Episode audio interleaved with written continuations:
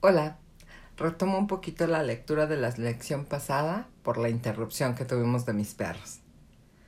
A fin de cuentas, los expertos señalan que el amago de huelga de Fidel Velázquez fue sumamente útil, pues dejó ver a los inversionistas nacionales y extranjeros que la clase obrera mexicana podía sincronizarse espléndidamente con el gobierno a fin de que existieran condiciones óptimas para el capitalismo, que empezaban al menos en los países subdesarrollados por la mano de obra barata. Con la huelga general, Fidel Velázquez demostró que podía mediatizar debidamente las protestas de los trabajadores, aunque estos estuvieran aunque estos tuvieran que anudarse las tripas y ver en los aparadores las maravillas del mundo moderno, que continuaban asombrando. Había aviones tetramotores y ya no se consumían treinta horas para viajar a Europa, como ocurría apenas seis años antes.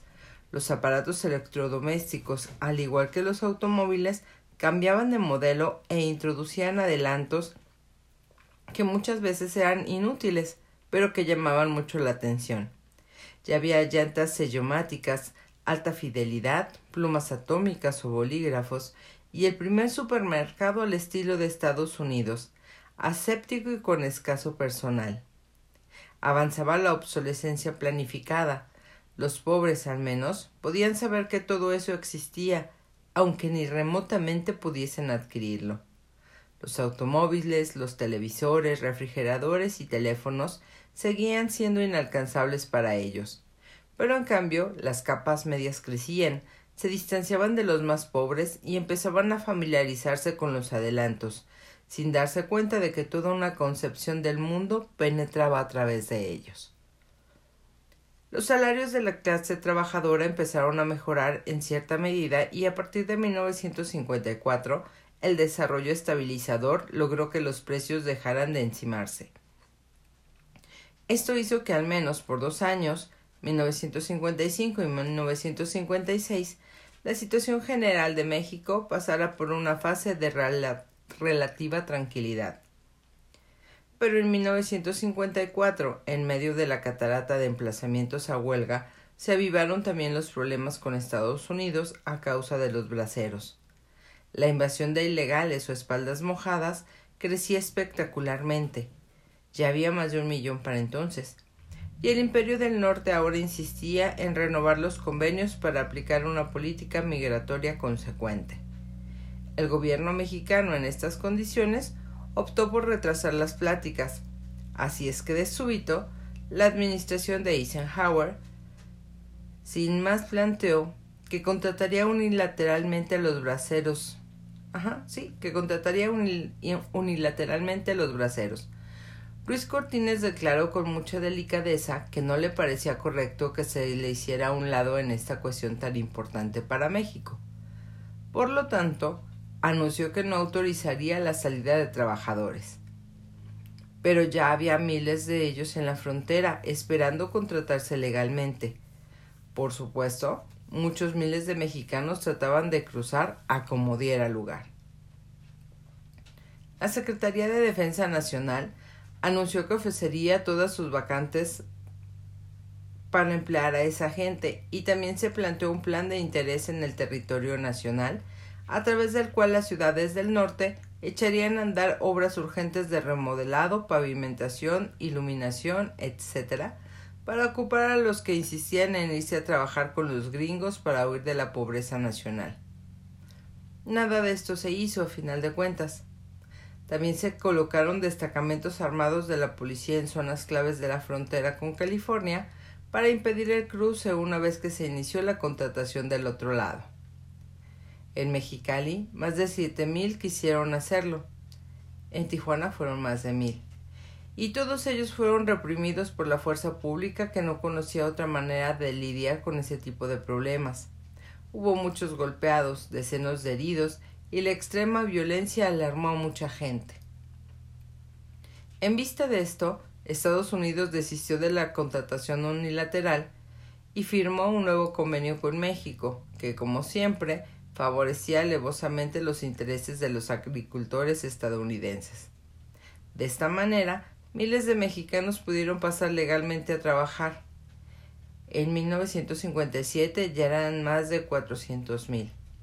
Sin embargo, había un millón de ilegales y Estados Unidos decidió expulsarlos a través de lo que se le conoció como la Operación Espaldas Mojadas. Se incrementó la vigilancia y los guardias fronterizos capturaron a más de dos mil ilegales por día. Estos eran puestos en autobuses o vagones de tren y se les llevaba a lo más al sur posible, para evitar que los expulsados sintieran tentación de regresar pronto. Más de 750.000 fueron arrestados y expulsados a lo largo de ese año, lo cual creó problemas extraordinarios en México, pues los campesinos no solo eran los más desposeídos, sino que cada vez había menos. Para entonces se estimaba que cerca de cuatro millones de los trabajadores pobres del campo que a duras penas lograban sobrevivir. La llegada masiva de un millón más solamente agudizó todos los problemas del campo, donde, como se sabe, los programas de fomento agrícola, los créditos bancarios y las obras de irrigación solo beneficiaban a los poderosos agricultores privados que, cada, ya, que calladamente reintegraban los grandes latifundios de la vida, a la vida nacional. La llegada de los cientos de miles de mojados con el tiempo pavimentó el camino para las invasiones de tierras que se desataron en 1958. El de 1954 fue, fue sin duda el año crucial para el gobierno de Ruiz Cortines. En mayo, Estados Unidos decidió acabar con el problema de Guatemala, que en realidad no existía, o al menos en la proporción paranoica con lo que los anticomunistas estadounidenses lo planteaban. Las reformas sociales de Jacobo Arbenz ni remotamente podían considerarse comunistas, pero en plena Guerra Fría cualquiera se consideraba subversiva, como lo demostraron las actividades del senador McCarthy a principios de la década. Estados Unidos denunció alarmado que el bloque socialista estaba armado, armando a Guatemala y en junio tropas mercenarias invadieron la pequeña República Centroamericana. Los izquierdistas mexicanos que después de la acción de la Santa Madriza, patrona de los granaderos, se hallaban francamente escamados ante el abuso del poderío y la franca intervención de Estados Unidos en lo que consideraba su traspatio, formaron la Sociedad de Amigos de Guatemala, publicaron desplegados de protesta y marcharon por las calles en apoyo al gobierno de Arbenz. Lázaro Cárdenas envió un telegrama de simpatía con el pueblo guatemalteco. Los estudiantes del Politécnico y de la universidad se olvidaron de los clásicos de fútbol americano y de los desfiles de perros y organizaron mitines y recolección de fondos para ayudar a Guatemala. Esto bastó para que la derecha mexicana se sintiera escandalizada ante, ante la franca actividad subversiva de los comunistas mexicanos. La prensa se engolosinó insultando estudiantes e izquierdistas y la cadena García Balseca enfocó sus ataques sobre Lázaro Cárdenas, a quien acusó de malversación de fondos. Excelsior y el Universal reimprimieron los infundios. En vista de eso, el gobierno, a través de Leiva Velázquez, presidente del PRI, aprovechó el viaje para enfatizar su irreversible anticomunismo y su repudio a ese tipo de ideologías extrañas que no respondían al patriotismo inherente de la psicología del mexicano, cuya máxima vibración la produce el himno nacional y ama a México. Con esto, la izquierda tuvo una mínima probadita de las represiones que se le encimarían los siguientes años. Del cha-cha-cha al rock and roll. A fines de 1952, Salvador Novo inauguró su Teatro de la Capilla, ubicado en Coyoacán, donde además del foro para experimentación escénica, el maestro de maestros después ofreció la maravilla de su condición de cocinero en un restaurante que servía el filete a la pimienta y las sopas que no hacía con sus propias manecitas. La presencia importante del acto no fue Alfonso Reyes o el poeta alfabetizador Jaime Torres Bodet, sino la primera dama, doña María Izaguirre, segunda esposa del presidente de Adolfo Ruiz Cortines. Esta ominosa presencia, por otra parte, señaló lo que vendría a ser el declinamiento definitivo de Salvador Nomo. Novo. entre paréntesis, o nalgador sobo, como también se le decía entre risitas, quien a partir de entonces se hundiría en los pantanos del oficialismo.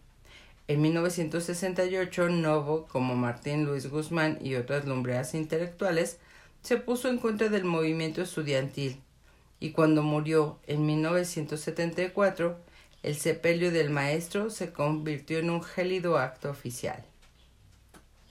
La presencia de Doña María era un aviso de una de las primeras leyes que emitiría Ruiz Cortines en diciembre de 1952, la concesión de los derechos políticos a las mujeres, que a partir de ese momento podrían votar no solo en las elecciones para diputados, como ya había ocurrido en 1949, sino en las presidenciales también.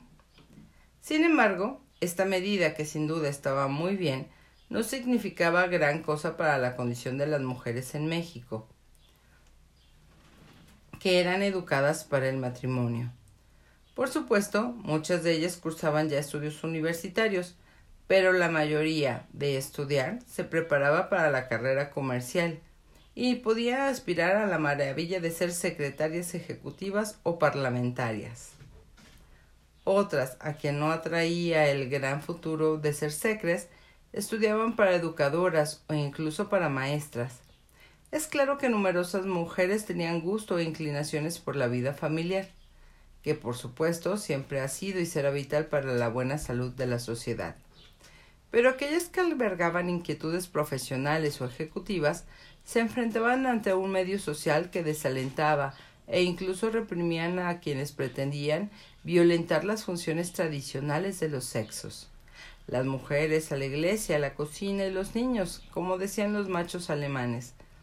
De hecho, las, las oportunidades profesionales para las mujeres resultaban escasas, así como el machismo era omnipresente. En el hogar, las señoras de clase media al menos contaban con el alivio de las criadas.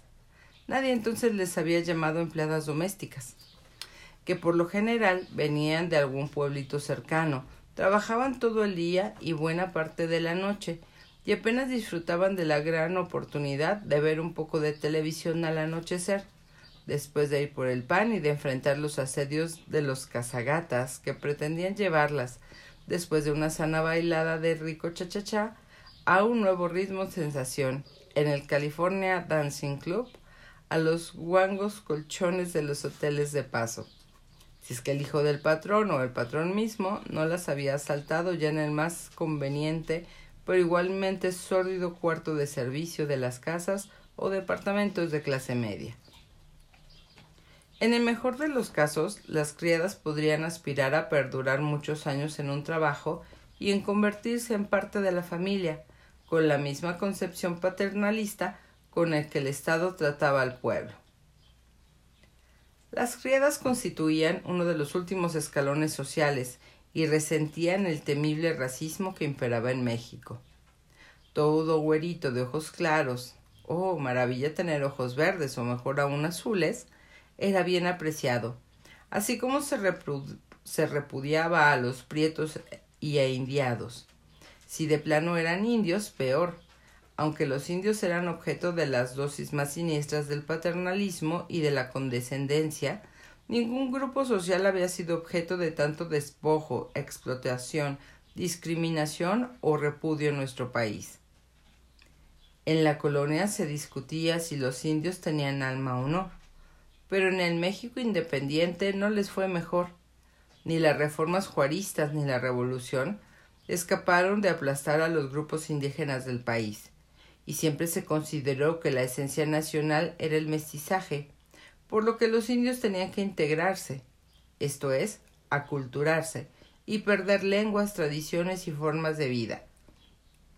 Se suponía que en México se excretaba la noción de las reservaciones, pero los gobiernos mexicanos nunca se cansaron de llevar a indios, especialmente los problemáticos, de un lado a otro del territorio nacional, especialmente a Campeche, esto ocurría incluso en los años 70, cuando cambiaban los conceptos de trato a los indios y se empezaban a considerar que era importantísima la preservación de los rasgos y modos específicos de los grupos étnicos para la salud del país.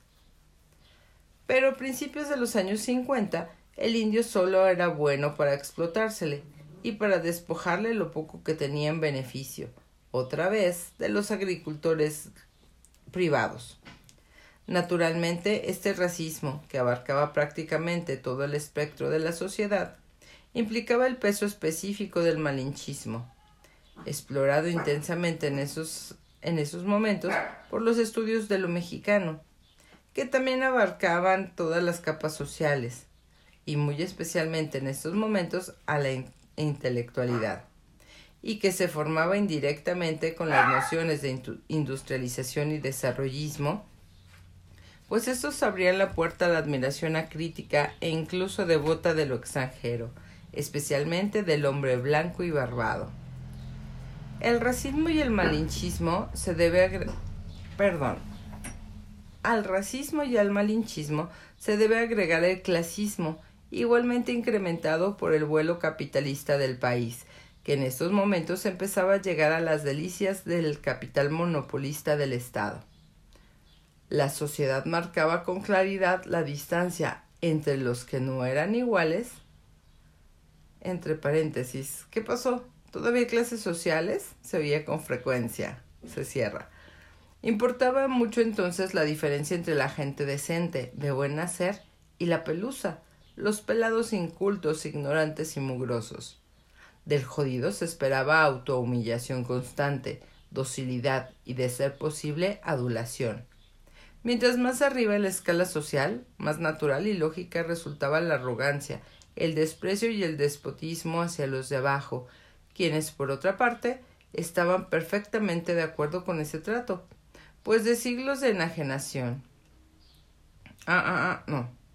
Estaban de acuerdo con ese trato después de siglos de enajenación. Los pobres enseñaban a los hijos a ser dóciles y respetuosos de la clase media o de la alta, como les llamaba Gabriel Vargas, quien por cierto ya había sacado de Pepín, ya había salido de Pepín y editaba La familia Burrón en la cadena García Balseca.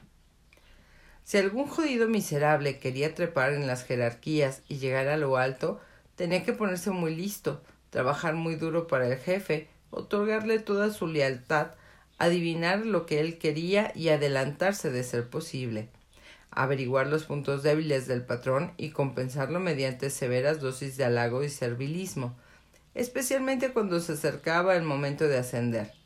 Había que conocer los gustos del jefe y compartirlos, aunque en el intento causaran repugnancia. Se, ah, ah, ah, se debía llamar la atención, pero no demasiado. El que se mueve no sale en la foto. No presionar a no ser que el jefe fuese presionable, ya que el equipo superior había que formar un grupo o fortalecer el ya existente, establecer una red de relaciones y posibles alianzas, y por supuesto, estorbar al máximo o de plano sacar de la jugada a todo aquel que también hiciera su luchita por trepar hasta arriba. En todo caso, había que ser consciente de que el jefe tomaba la gran decisión y que a él se debía de llenar de elogios. Cualquier parecido con la manera como los secretarios de Estado luchaban por obtener la primera legislatura es pura coincidencia, o prueba de que el sistema se reflejaba en todos los aspectos de la vida nacional.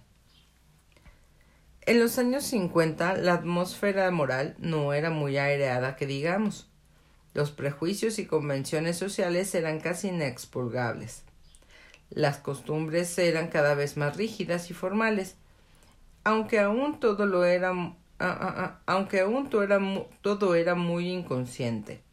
Las jerarquías y los autoritarismos iban de la mano en toda la sociedad mexicana se mantenían imbatibles las nociones machistas de virginidad y sumisión de la mujer, y del escarnio al homosexual, pues el sexismo imperante, también inconsciente, era total.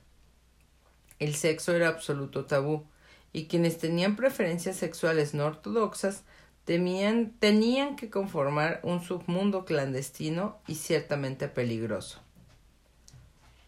Esta moralidad se incrementó en los primeros años del cortinismo, cuando hizo su aparición el inefable y ocasional comic relief del sistema Ernesto Uruchurto.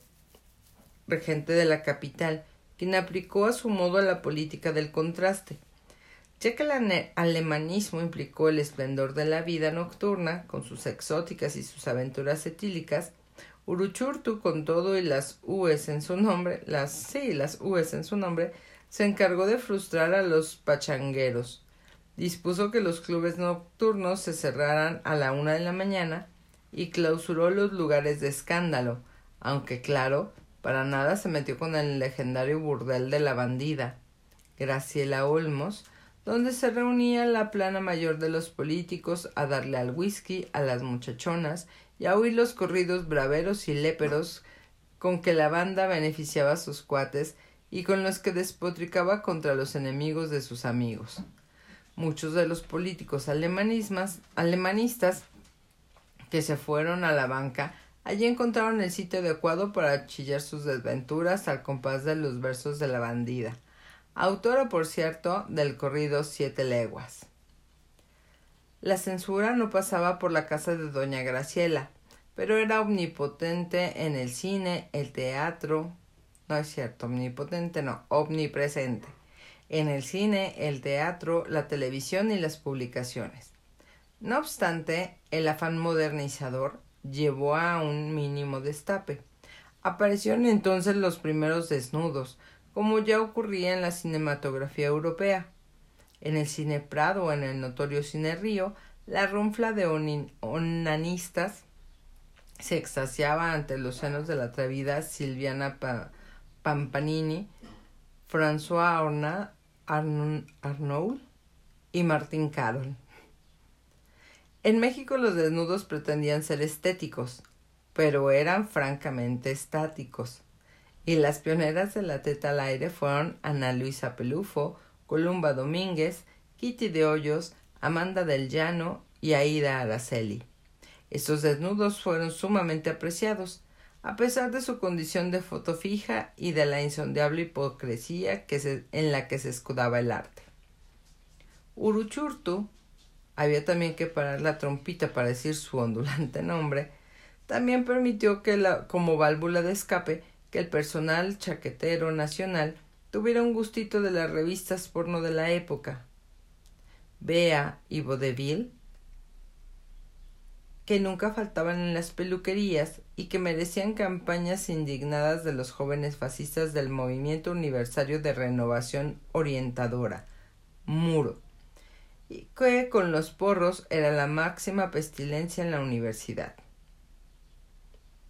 A pesar de todo esto, la austeridad, la grisura y la moralización ruiz cortinista uruchurtiana eran francamente anticlimáticas el descabezamiento enérgico del alemanismo significó desde un principio un cambio de un estado de ánimo en todo el país. De la euforia y el ritmo del mambo se pasó a una especie de cruda y no precisamente benigna, un poco salir de un sueño para despertar en otro sueño de días nublados. Esta depresión moral no se atenúa ni con las flores que Uru son demasiadas las vascas, pues plantó en el camellón de la avenida Insurgentes y en el paseo de la Reforma, ni con las sinuosidades del delicioso cachondón chachachá que como todo lo bueno de esa época llegó de Cuba. La Orquesta Aragón, la Orquesta América y el trompetista Enrique Jorrín fueron los introductores de la nueva moda que por supuesto arrasó. Casi todos sucumbieron ante las sabrosuras del chachachá y con las inefables fiestas de quince años en los salones ad hoc, tan pronto como las damas y los chambelanes despachaban el riguroso vals de Strauss, venía lo bueno con los marcianos, el túnel o las clases del cha-cha-cha, que pronto ocuparon su bastión académico en el cine nacional. Pero este pobrecito ya de plano había salido de la época de oro, entraba en un mercantilismo puro y perdía todo brillo y frescura. Solo Luis Buñuel, Buñuel, para entonces más mexicano que el mole, continuaba con las buenas películas. En 1953, La ilusión viaja en tranvía, entre otras cosas, nos, mostraba el nuevo paisaje urbano, grandes edificios, avenidas sobre los viejos ríos, flores uruchurtianas y una expansión que devoraba a los, los cuatro puntos cardinales. En el sur, por ejemplo, los otrora pueblos de Miscuac, Coyoacán y San Ángel ya se habían integrado a la ciudad, y solo Tlalpan, Tetepan y Xochimilco parecían un tanto retirados. Buñuel también retrató espléndidamente la Ciudad de México en Ensayo de un crimen, que filmó en 1955 con las bellas Miroslava y Rita Macedo y Ernesto Alonso, en una versión muy libre y tan buena como la deliciosa novela de Rodolfo Usigli. Este, por su parte, seguía siendo el máximo dramaturgo nacional después de sus grandes éxitos de los años 40, La familia cena en casa, y de su chef d'oeuvre política, El gesticulador, que para no variar, se había estrenado en medio de severos problemas de censura.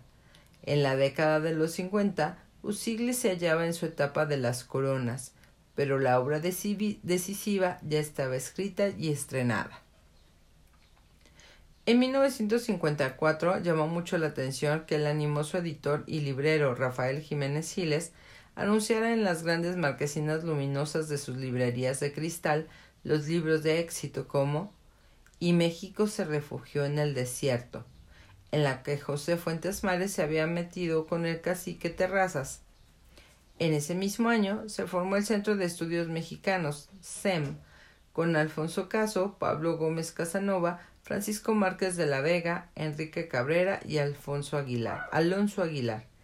El SEM se proponía estudios de alto nivel sobre los problemas nacionales y uno de sus primeros grandes temas fue el análisis de las inversiones extranjeras en México. Ese mismo año, el de una devaluación sorpresa, murió la pintora Frida Kahlo.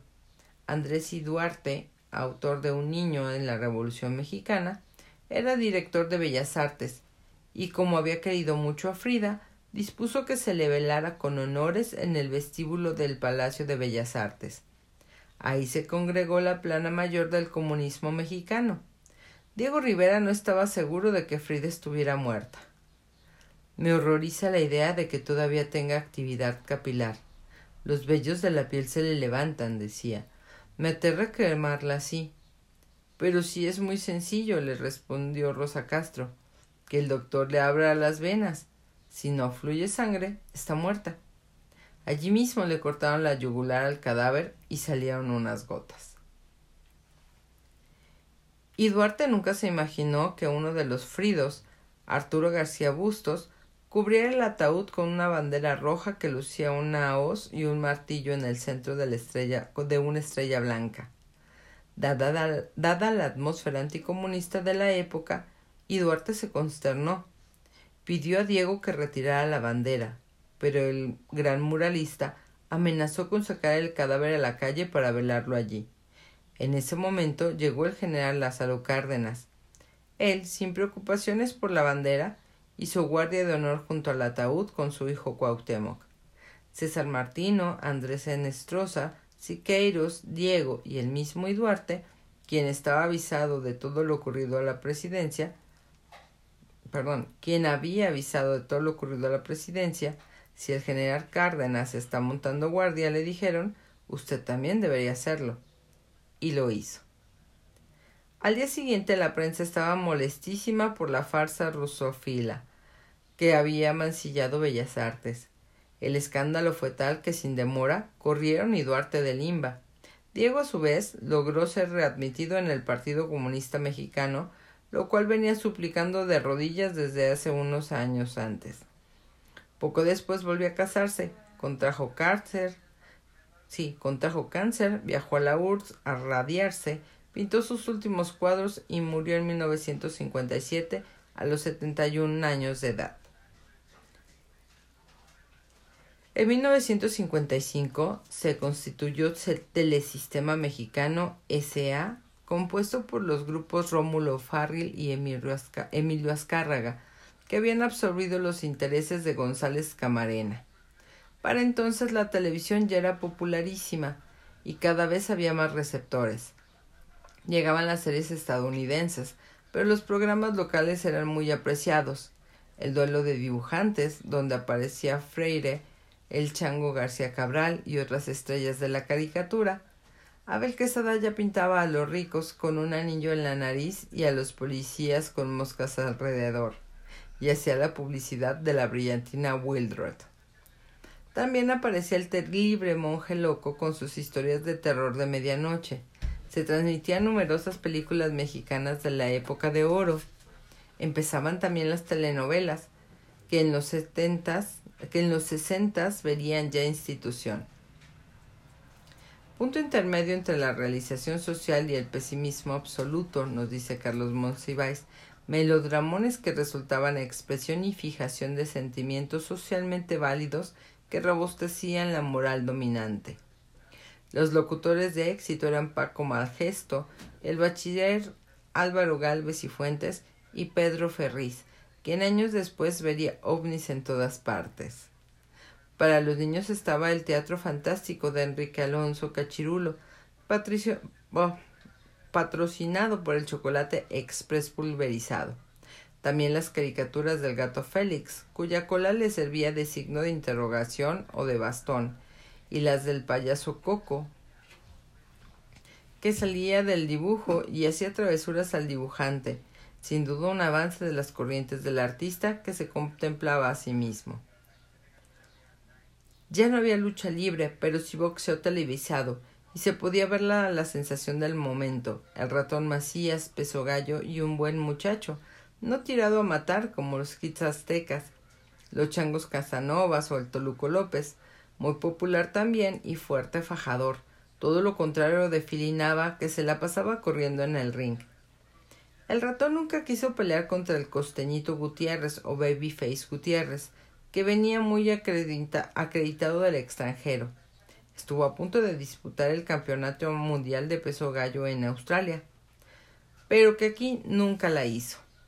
El ratón Macías resultó tan bueno, tan buen muchacho, que cuando se retiró se volvió empresario y lanzó al mercado el refresco Mexicola, que sabía espantoso, ni siquiera le llegaba el Spur Cola, para entonces también se bebían los refrescos del Valle, el Delaware Punch, obviamente importado, y los barrilitos Dr. Brown, aunque la población mexicana ya se había echado el clavado definitivo por los refrescos hasta obtener el dudoso honor de constituirse como el país que más tomaba líquidos embotellados. Por supuesto, Coca y Pepsi a la cabeza. Uy, esto ya desde tantos años atrás. Bueno, pero la tele también se veía en los toros, los domingos por la tarde, con los grandes éxitos de Carlos Arruza, Luis Procuna, que estelarizó el espléndido film cinematográfico Verdad de Carlos Torel, de Carlos Velo Torero. Fermín Rivera, Calecero, Manuel Capetillo y Joselito Huerta. También se veían claros los partidos de fútbol. Los equipos españoles ya habían desaparecido del mapa y los triunfadores del momento eran el Marte, el Zacatepec y el Oro, sin descontar por supuesto el Guadalajara, que poco después se pondría cañón, especialmente en 1957 y el Atlante. En el béisbol, los acontecimientos de los 50 fue el surgimiento del equipo capitalino Los Tigres, propiedad del cacique empresario Alejo Peralta.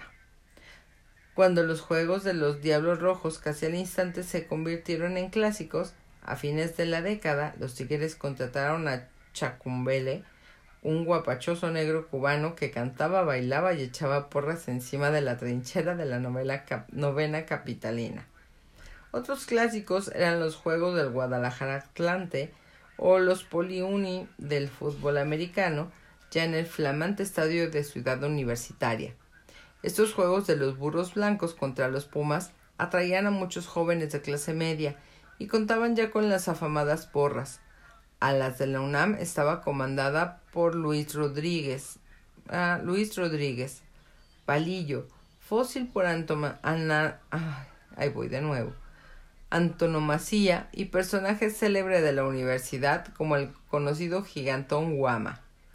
Estas porras, como se sabe, solían ser bravas y dieron origen a los porros de los años posteriores, que se convirtieron en rufianes a sueldo de políticos y funcionarios para aplastar movimientos revolucionarios de los estudiantes con métodos francamente gangsteriles dignos de la CTM. Por cierto, ingresar en las preparatorias o en las escuelas, superiores de la universidad en aquella época significaba una rapada segura y la humillante participación en los desfiles de perros. Los alumnos de primer ingreso que recorrían la avenida insurgente bañados en aceite, llenos de plumas, pastoreados a punta de patadas, mientras los comerciantes cerraban sus negocios y se quejaban de esos jóvenes vandálicos. Semejantes iniciaciones, por otra parte, no eran nada comparadas como las que se tenían lugar en el ejército o en el colegio militar. Wow. Pero no todo era escandaloso en los deportes. Allí estaba el gran orgullo nacional por el triunfo del nadador Damian Pisa, que además nunca se metió en problemas como los del eximio general Mireles, o del beisbolista Beto Ávila, que la hizo en grande en la Liga Americana de Estados Unidos, pues fue campeón de bateo con los indios de Cleveland en 1954. Hasta aquí dejamos nuestra lectura el día de hoy. Bye.